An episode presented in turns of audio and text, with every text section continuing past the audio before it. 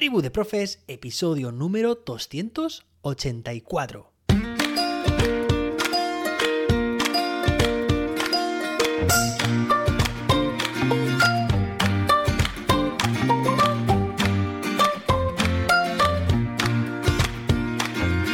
Hoy es jueves día 16 de febrero de 2023.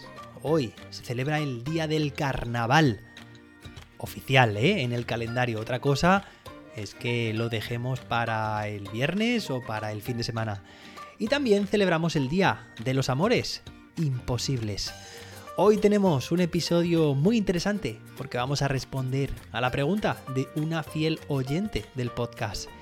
Y además también, pues mira, ya que estamos, vamos a leer algunas de o algunos de los comentarios recibidos en la plataforma iVoox ya sabéis que es una de las plataformas en las que escucháis el podcast. Y es que últimamente estoy recibiendo bastantes comentarios y quiero también hacer, eh, hacerme eco de ellos. Así que, pues mira, por aquí el de Cristina que dice gracias por tu labor, te escucho cada mañana. Y el de Rodolfo Melega dice hola, ¿se podría poner en nuestros países educación financiera, cocina, electricidad básica, costura para reparar la ropa en vez de tirar y comprar. Dice, soy docente y recién descubro su podcast. Muy bueno, gracias. Saludos desde Argentina. Bueno, pues un saludo y un abrazo muy grande para los dos. Muchas gracias por vuestros comentarios. Evidentemente, Rodolfo se refiere a ese, bueno, a ese episodio. Es que de hecho este comentario está puesto en el episodio 280, el que tuvimos el viernes pasado sobre asignaturas originales y chat GPT. Bueno, que me encanta, me encanta leeros, me encanta pues compartir con vosotros y saber también qué opinión tenéis y qué os motiva escuchar este podcast y qué temas os gustaría que tratáramos. Ya sabéis que estos últimos episodios estamos dedicándolos sobre todo a ver de qué manera podemos exprimir al máximo las herramientas de inteligencia artificial para hacer nuestro trabajo más productivo, más eficiente, más creativo y tener, pues, si es posible, una mayor calidad de vida.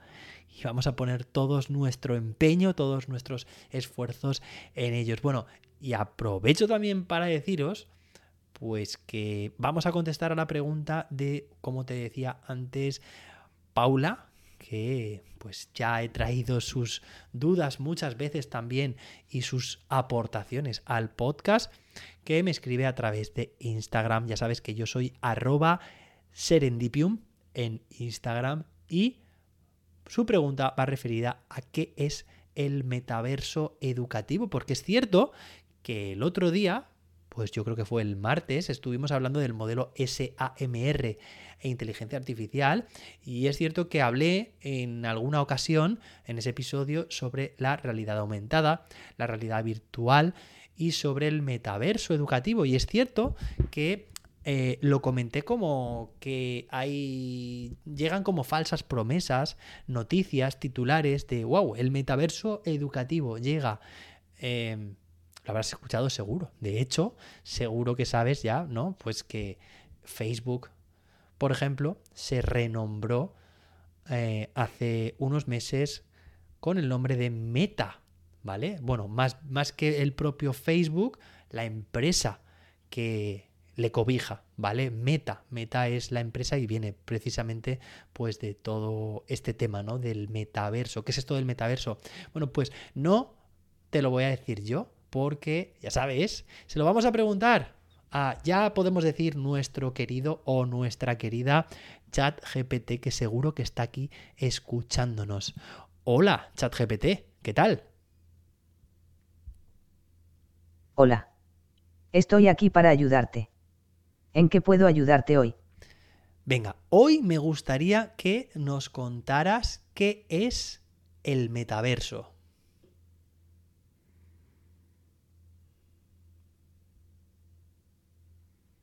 El metaverso es un término que se refiere a un universo virtual compartido en el que las personas pueden interactuar en tiempo real mediante avatares o representaciones digitales de sí mismos a diferencia de los mundos virtuales tradicionales que existen en la actualidad.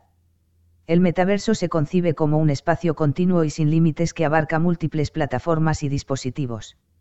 La idea del metaverso ha sido popularizada en la ciencia ficción. Y se ha mencionado en obras como Snow Crash de Neal Stephenson y Ready Player One de Ernest Klein. Sin embargo, empresas tecnológicas como Facebook, Microsoft y Epic Games están trabajando en desarrollar una versión más realista del metaverso para que las personas puedan interactuar en un mundo virtual compartido y realizar diversas actividades. Desde jugar videojuegos hasta asistir a conciertos en línea. Vale, muy bien. Bueno, recordad en primer lugar, estoy utilizando la versión de ChatGPT Plus. Es cierto, es probable que escuches una pausa entre cuando yo termino de hablar y le lanzo la pregunta y cuando empieza ChatGPT, cosa que hace unos días no lo se escuchaba todo más fluido. es porque este podcast, pues ahora con esta versión, con esta versión Plus, no necesito que haya edición, ¿vale? Antes había, imaginar, mucho espacio. Eh, durante todas las frases que se producían. En este caso sí que se escucha un espacio de, tiempo de silencio al principio, ¿vale? Entre que yo termino de hablar y empieza su respuesta, pero luego todo es bastante más fluido, ¿vale? Lo digo por si decís, pero no era la versión de ChatGPT Plus y se oye tanto silencio, es por eso. Antes se oía mucho más, lo que pasa que editaba, ¿vale? Bueno, pues ya sabéis lo que es el metaverso. Es ese mundo paralelo, podríamos decir, virtual, ¿vale? Que se ha emulado ya en muchísimas eh, películas, series, eh, libros también, por supuesto, y básicamente es posible, ¿no? Es posible porque eh, la tecnología nos lo, nos lo, permite y consiste en tener, pues básicamente, pues tu propio avatar, que es la figura que te representa el personaje que llevas en ese podríamos decir universo, bueno, pues es metaverso. Metaverso porque se, se, extiende eh, a lo largo de cualquier dispositivo. Te conectas con un dispositivo, con tu teléfono móvil y ahí está, ahí encuentras ese metaverso. Te conectas luego con tu ordenador o te conectas con unas gafas de realidad virtual y hay un continuo, un continuo de, eh, de espacio y tiempo, ¿no? Que es ese metaverso, es todo virtual. Mirad, hace ya muchos años sacaron un juego, fue por allá por el 2000 no sé, 3, 5, por ahí, que eh, no tuvo éxito porque la sociedad todavía no estaba preparada. Se, trataba de un juego, un videojuego llamado ah, Second Life, ¿vale? La traducción como una segunda vida. No tuvo mucho éxito, decían, porque eso, porque la gente no estaba preparada, pero han pasado ya como unos 15 años. Eh, incluso 20 de todo aquello y parece que la tecnología y la sociedad están más preparadas para ello, para tener como una segunda vida. ¿Recordáis la película de, de Matrix? O, por ejemplo, la película de Avatar también. Bueno, pues en ellas hay eso, un mundo completamente virtual en el cual, pues las personas se sumergen en él para, pues para poder hacer de todo. Todos sus ah, las acciones que quieran hacer, todas las rutinas, pueden comprar, pueden eh, tener esa vida de forma virtual. De hecho, muchas veces ya no es ni su propia vida, o mejor dicho, sí, evidentemente la es también digital, ¿no? Pero es una mm, vida deseada, porque muchas veces, pues, eh, puedes hacer más cosas que en la propia vida real. ¿Vale? Pues puedes tener, mm, por ejemplo, más dinero o puedes hacer determinadas acciones que a lo mejor en la vida real no puedes hacer.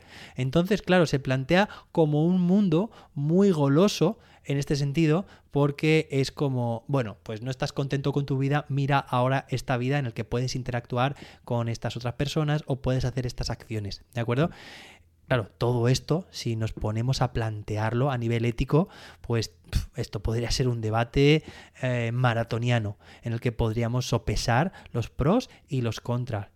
Y evidentemente, a ver, pues si queréis que me moje en este sentido, creo que, eh, como siempre decimos, ya lo dijimos el martes, eh, no es la tecnología, sino el uso que le damos a la tecnología.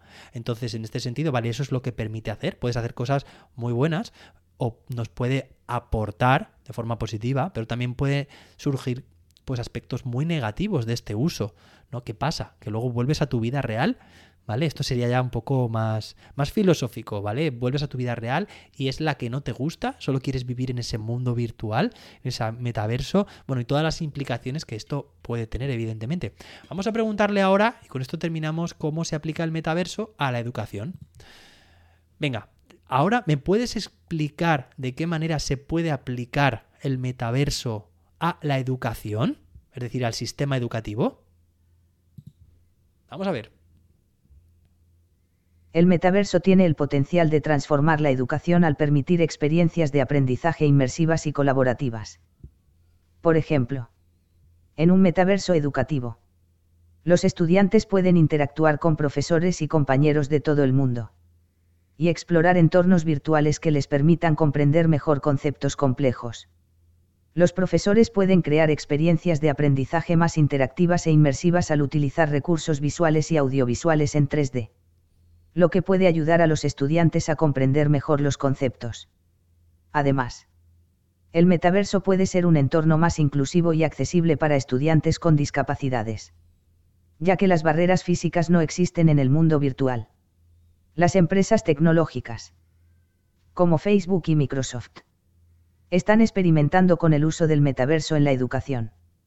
Y están trabajando en desarrollar herramientas y plataformas para los educadores aunque aún hay mucho por explorar y desarrollar.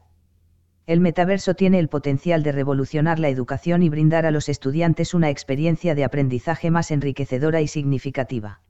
Entonces, fijaos, es lo que comentamos el otro día, ¿no? Es, sobre todo a mí me atrae mucho la idea de, ese, de esas experiencias inmersivas, ¿vale? De poder transportar de forma muy realista a tus estudiantes a un contexto, a un escenario en el cual ellos y ellas pueden interactuar, pueden actuar, mejor, bueno, todo lo que quieras, porque es que en realidad es una simulación, pero una simulación muy realista. Es como un videojuego, un entorno 3D, pero es que hasta con sensores ápticos con H, ¿vale? Ápticos, que eh, esto quiere decir que mm, te, siente o puedes sentir el tacto, puedes coger cosas con las manos.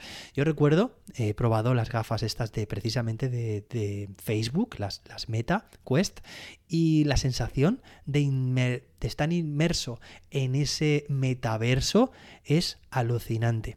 Bueno, yo dejé de, de hacerlo, de entrar en este metaverso, porque realmente Ah, me debatía mucho en decir, oye, pero es que estoy dedicándole tiempo, estoy dedicando mucho de mi tiempo, porque me, encantaba, ¿no? Explorar lo que se puede hacer, se puede hacer prácticamente de todo, a, un, a una vida que es virtual, que es digital, y estoy en contraposición, quitándole tiempo pues a personas físicas que tengo a mi alrededor, familiares, amistades, compañeros, y evidentemente era como hacer un paréntesis en tu vida, ¿vale? Mm, y, escaparte en ese universo, pero que realmente el tiempo también está pasando en tu vida real. Por lo tanto, es una especie de mm, sensación de pérdida de tiempo, pero al mismo tiempo es una sensación muy agradable, por eso es muy atractivo, porque puedes hacer, pues de repente puedes estar en cualquier parte del mundo, pero puedes ser en cualquier parte del tiempo. Eh, y puedes estar haciendo cosas, pues como digo, a lo mejor puedes estar volando, o puedes estar buceando, o puedes estar viendo vídeos en tres dimensiones o interactuando de una manera con unas sensaciones pues que, que, son, como digo, muy inmersivas. Y esto, como nos ha dicho ChatGPT, aplicado a la educación, puede, y repito, puede ser muy significativo, muy enriquecedor. Pero como digo de nuevo, es importante el uso que se le da la tecnología. Creo que el metaverso educativo, que todavía está por llegar, o sea, todavía tardará y la inteligencia artificial va a aportar mucho en este sentido, va a adelantar muchos pasos. Es cierto que el metaverso tiene muchas papeletas de ser un escenario, un entorno muy favorecedor para la educación. Y siempre y cuando se planteen esas experiencias de aprendizaje, bueno, pues imaginad lo potentes que pueden ser para aprender, ¿vale? Con simuladores, con entornos que hacen que el aprendizaje sea mucho más motivador y mucho más ah, profundo. Pero como todo, tiene sus pros y sus contras. De todas formas, será un tema este metaverso educativo que seguiremos tratando.